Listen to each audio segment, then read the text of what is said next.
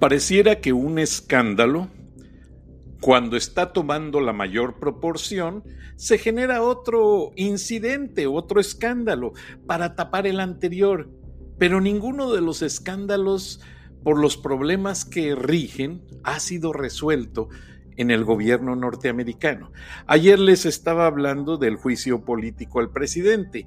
De hecho, había muchos editorialistas en el Wall Street Journal que decían que Nancy Pelosi no quería llevar al presidente al impeachment, al juicio político, pero fueron los murmuros o murmuraciones de Alejandra Ocasio Cortés, la intrépida nueva congresista que salió de la nada.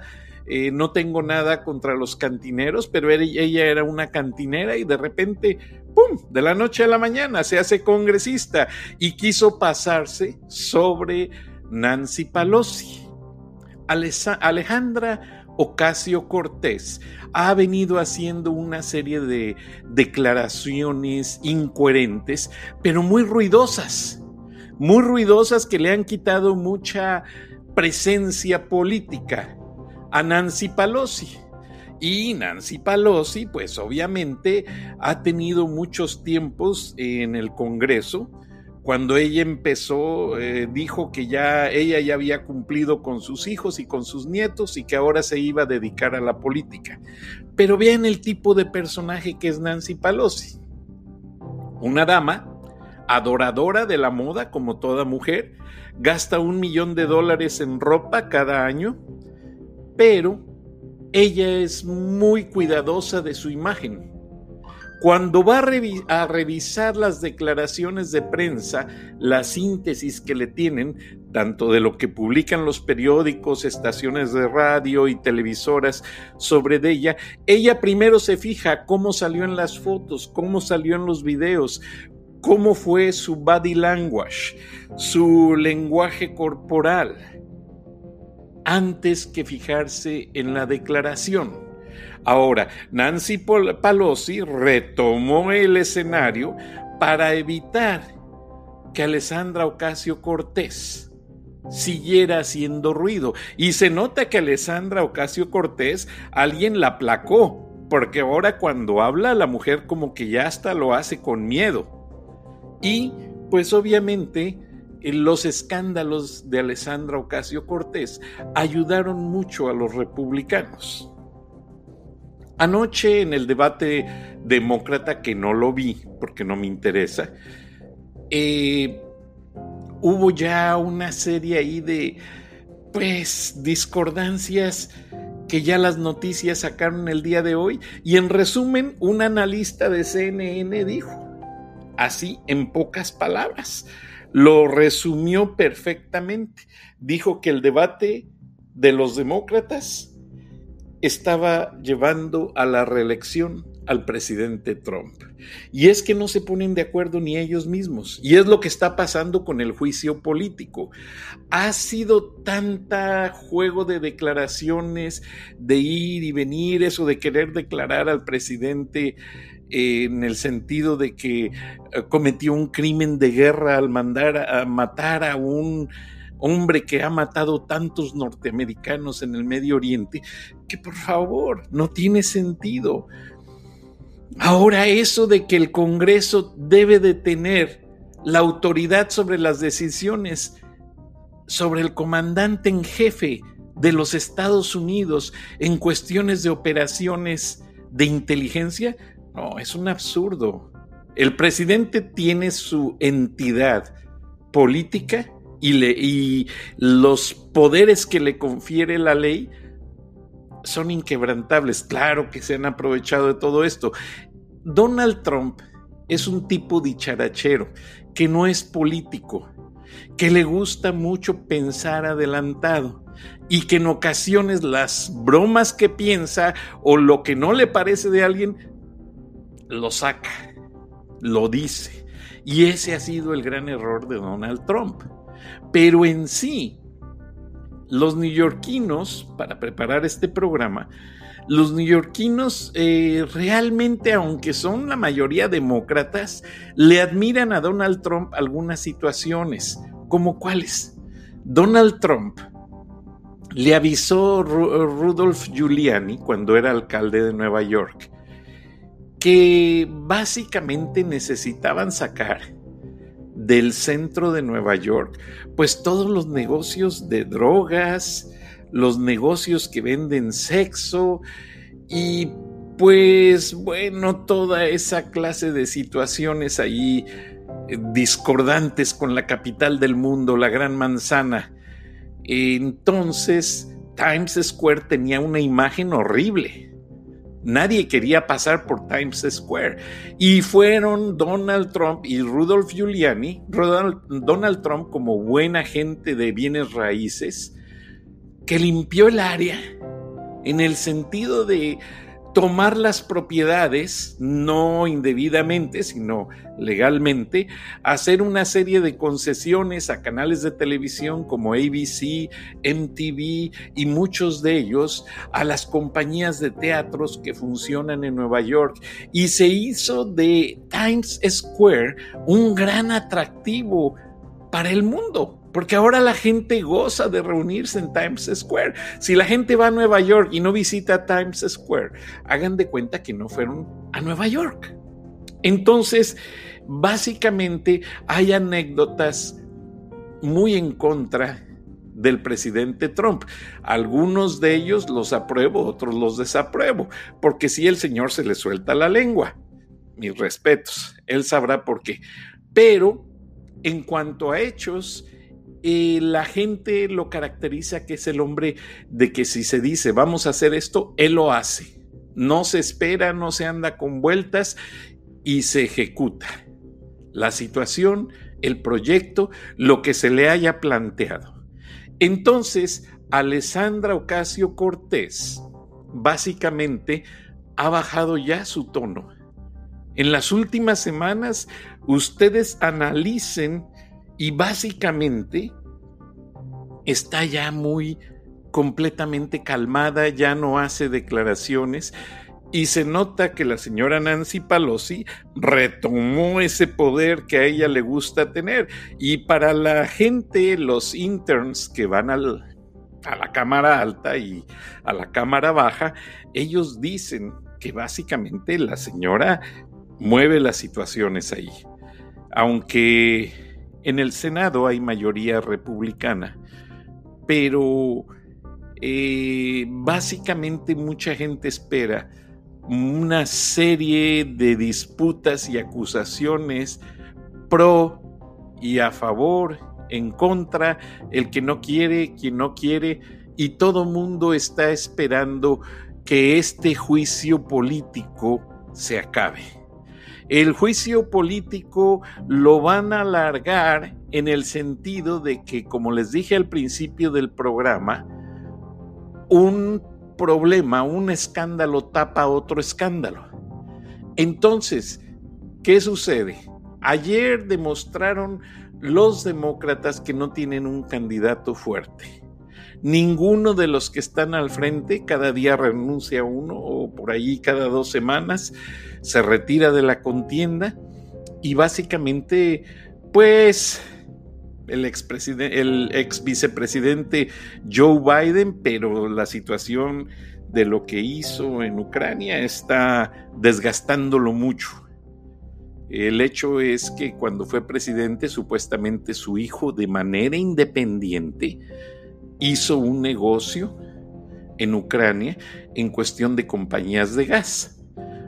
Posteriormente llega el presidente Trump a la presidencia, a Ucrania se le da un fondo económico para mantener la seguridad del área, porque recuerden que Ucrania se separó de lo que era la Unión Soviética, y entonces viene a decir cuando el presidente Trump tiene una conversación con el presidente de Ucrania, la gente que estuvo presente, yo no estuve ahí, algunos dijeron que el presidente quiso manipular esa ayuda que se le da a Ucrania a cambio de que se hiciera una investigación política sobre los negocios del hijo del expresidente Biden en Ucrania. Y ahí empezó toda la situación. Ahí se generó todo el gran problema y empezó esa famosa frase de que nadie está por encima de la ley, nadie está por encima de la constitución, incluido el presidente de los Estados Unidos, y de ahí pues los demócratas hicieron toda esta gesta política, pero realmente de muy buenas fuentes Nancy Pelosi no quería en un principio hacerlo pero fueron las situaciones de que Alessandra Ocasio Cortés estaba robando mucho teatro político y entonces fue allí donde Nancy Pelosi dijo, no, esto me corresponde tomarlo a mí porque yo soy la autoridad aquí y una mocosa, tengo entendido que así se dijo, no me va a venir aquí a quitar mi liderazgo. Bueno, créanlo o no, esa es la situación. Ahora, ¿qué pasa? Viene el escándalo de Irán, que no se fue a una confrontación bélica. Qué bueno, porque las guerras no son buenas para nadie, más que para quienes producen el armamento. Entonces, ¿qué es lo que sucede? Se aplaca el escándalo de Irán porque a nadie le convenía el presidente estaba manejando de buena manera esta situación, entonces como no les convenía que se opacara la situación del juicio político, ah, no, vamos a regresar a que ya se vayan los artículos al Senado. Pero resulta que esto va a tomar un largo tiempo. Son situaciones que se van a discutir a fondo, que se van a analizar a fondo y dentro de toda esta complejidad política que, déjeme le digo, la verdad es algo sencillo, pero la política lo hace voluminoso, que la opinión del Senado, que la Cámara, que el especialista, que si vino y pudo declarar el embajador, que por qué declaró de esta manera, que por qué el Departamento de Estado tuvo una serie de cuestionamientos en cierta manera y así es como se ha venido manejando todo esto para hacerlo voluminoso. Es como cuando usted va a envolver un regalo. No sé si les ha tocado que le regalan un perfume fino y es una botellita pequeñísima. Ah, pero la caja viene llena de papel de China, envuelta en otra caja adentro y viene en una caja mayor con un moño y muy bien adornado. Entonces cuando lo recibe la persona a decir, uy, qué regalazo, qué vendrá adentro. Y va abriendo las cajitas hasta que encuentra la botellita pequeñísima. Y eso no le quita valor al perfume porque se supone que es una de las mejores marcas en fragancias. Bueno, de la misma manera la fragancia política está impregnando a todos, pero con una peste maligna. Hay un mal olor que los votantes están percibiendo detrás de todo este empeño de acabar con Trump porque no es al... Recuerden que hubo al presidente Clinton también se le hizo un juicio político, un impeachment, por la situación de Mónica Lewinsky. No es la primera vez que los norteamericanos atraviesan esta escena política. Ya ha habido ejemplos. Ahora, fíjense qué curioso, también hubo otro juicio político al presidente Nixon y en aquella ocasión de aquel juicio político al presidente Nixon, la que estuvo como intern y muy activa, asistente como aprendiz ya de abogado, pero ya se había recibido, lo que es que en los Estados Unidos eh, básicamente la gente hace como lo que le llaman el internship, que es eh, la pasantía que le llamamos en Latinoamérica, que va uno a practicar meses antes de graduarse, a mí también me tocó hacerlo, a una empresa correlacionada con la profesión de uno para practicar la profesión. Bueno, Hillary Clinton estuvo en el Senado cuando fue el juicio político a Richard Nixon. Y ella aprendió muchísimo, porque lo que sea de cada quien, ¿eh? la Hillary Clinton es una señora política. Ella sabe, ella hizo a Bill Clinton. Hay un antecedente que está documentado en un programa de Discovery Channel cuando Clinton era gobernador de Arkansas, un estado de los Estados Unidos. Hillary mandó llamar a uno de estos especialistas en política, enseguida me acuerdo del nombre, y le dio un tour por la casa de gobierno. Y hay una, hay una, por la puerta tiene como una ventana en la parte superior y se alcanzaba a ver ahí al, al gobernador trabajando. Y Hillary Clinton le dijo a este hombre, oiga, ¿ve usted a ese hombre ahí? Bueno, pues quiero que me diga todo lo necesario porque quiero que me lo haga presidente de los Estados Unidos. Y ahí fue donde este hombre empezó a instrumentar toda la estrategia política para hacer a Bill Clinton presidente de los Estados Unidos. O sea, siempre ha habido anécdotas dentro de la política y el juicio político de Nixon, el de Bill Clinton y el de Donald Trump, todos han sido diferentes todos tienen una manera diferente de manejar la situación. Honestamente, eh, siento que es más político el de Donald Trump, porque en el de Bill Clinton sí hubo pruebas, evidencias. Mónica Lewinsky siempre trajo el vestido impregnado de aquellas sustancias que ya se imaginará usted después de una relación sexual. Entonces, el de Nixon, olvídese, ese estuvo atestado de evidencias. Ahí salieron cajas y cajas de evidencia, no se puede negar. El de Donald Trump es una, o no miento, fueron como tres llamadas telefónicas y ahí quedó todo. Pero estamos viendo que todo va encaminado a evitar que se haga una reelección de un hombre que no salió de la política, que salió del mundo de los negocios, que redujo el desempleo tremendamente en su primer año de gobierno, que ayudó en cierta manera a que las bolsas de valores recuperaran una estabilidad, ya que venían de una etapa muy opaca durante el gobierno del predecesor. Entonces, vamos a ver dentro de este análisis, y le aclaro, no estoy a favor de ninguno, ni del otro, ni de nadie, este programa no lo paga nadie, pero hay que hacer ver las cosas. ¿Y cuál es la intención principal de este programa? Informar. Por primera vez, muchos ancianos latinos que ya obtuvieron su ciudadanía, que lamentablemente no entienden el inglés, van a votar en esta elección del 2020. El Partido Demócrata está organizando una serie en combinación con iglesias, en combinación con organizaciones sin afán de lucro, están organizando una serie de reuniones que para orientar al votante y les van a ofrecer desde cursos que se me hacen una lavadera de cerebro, brainwash, y les van a ofrecer transportación, les van a ofrecer toda clase de recursos para llevarlos a votar.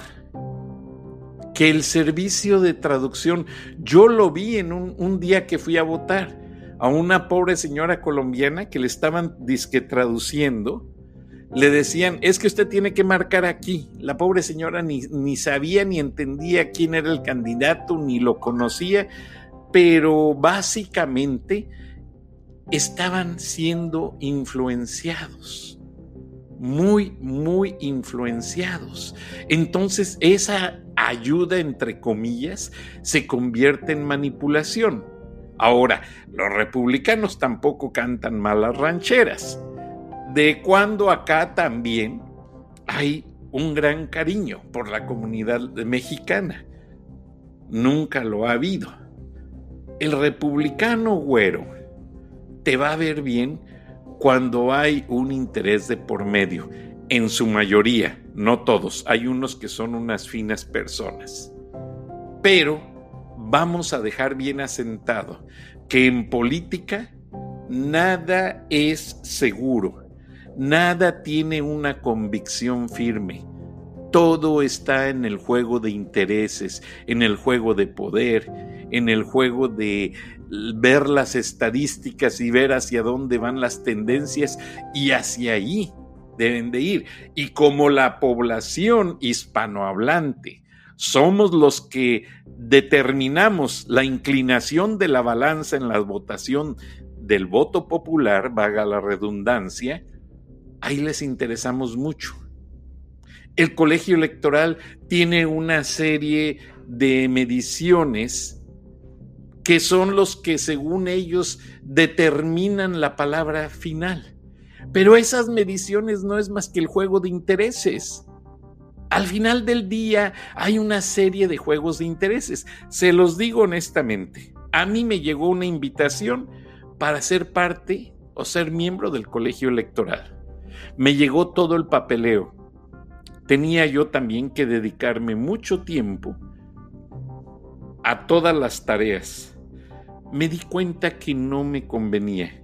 Yo nunca he trabajado para el gobierno. Yo nunca he trabajado para ningún partido político. Yo siempre he trabajado para el sector privado. Entonces todo este juego tendencioso a mí no me beneficiaba de ninguna manera, ni a mi familia, sino por el contrario.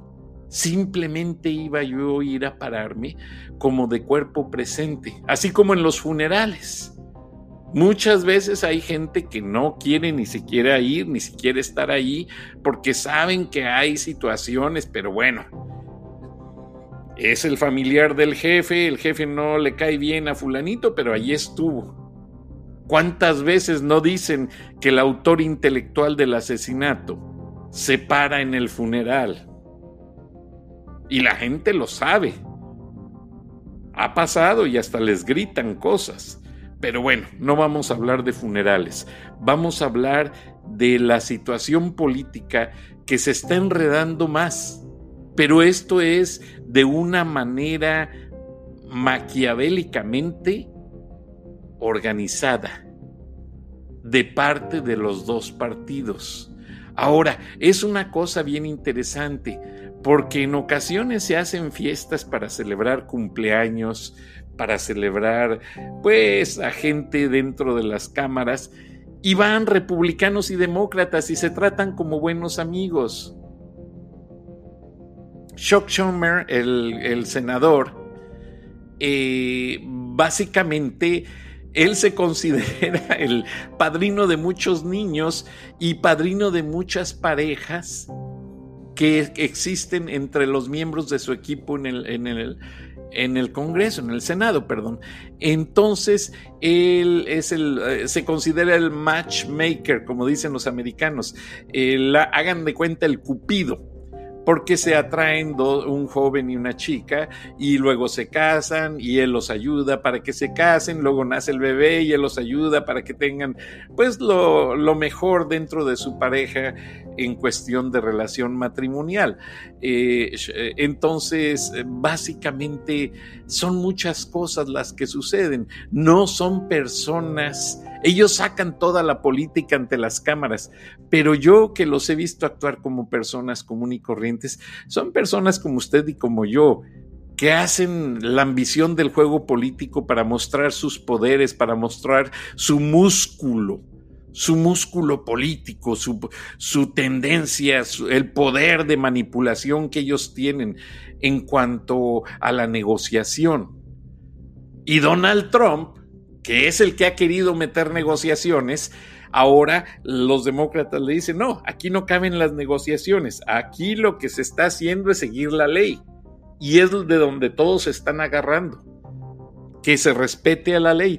Entonces, todo esto viene a confundir mucho a la audiencia, a los votantes, pero más que confundir, están cansando a los votantes. Estados Unidos ya mencionan en muchos aspectos que hace falta un tercer partido político, hasta un cuarto partido político, para fragmentar todo el poder que manejan solamente dos partidos, porque el Tea Party fue un juego de niños. Lo acabaron y lo aplacaron rápido. Y aunque Ted Cruz diga mil cosas, porque él fue elegido por el Tea Party, el Tea Party fue algo basado en cuanto a los tiempos de la conquista, cuando sacaron a los ingleses de los Estados Unidos y que tiraron las bolsas de té al mar cuando llegaban en los barcos, o sea, como protesta contra la influencia de la colonia. Ya no querían estos estados iniciales ser parte de una colonia. Y de ahí viene el nombre del Tea Party, o sea, el partido del té. Pero vamos a ver hasta dónde llegan. Yo siento que Alexandra Ocasio Cortés o Alejandra Ocasio Cortés, como le quiera llamar, no se va a quedar de brazos cruzados. Existen dos que tres polémicas y ella, aunque está, se nota que está amenazada por alguien muy poderosa, ella no va a dar el brazo a torcer. Ahora, ella es tan astuta la mujer, mis respetos, es puertorriqueña y es bilingüe y ella va a querer seguir en la política. Y lo que pasa es que el ruido que está haciendo afecta y beneficia tanto a republicanos como a demócratas. Y acuérdense que en el juego político hay mucha traición. Hay mucha manera de vender las cosas, de vender el voto, de vender a cambio de esto. Entonces, Nancy Pelosi, si no prospera lo del juicio político contra el presidente Trump, Nancy Pelosi tiene sus días contados.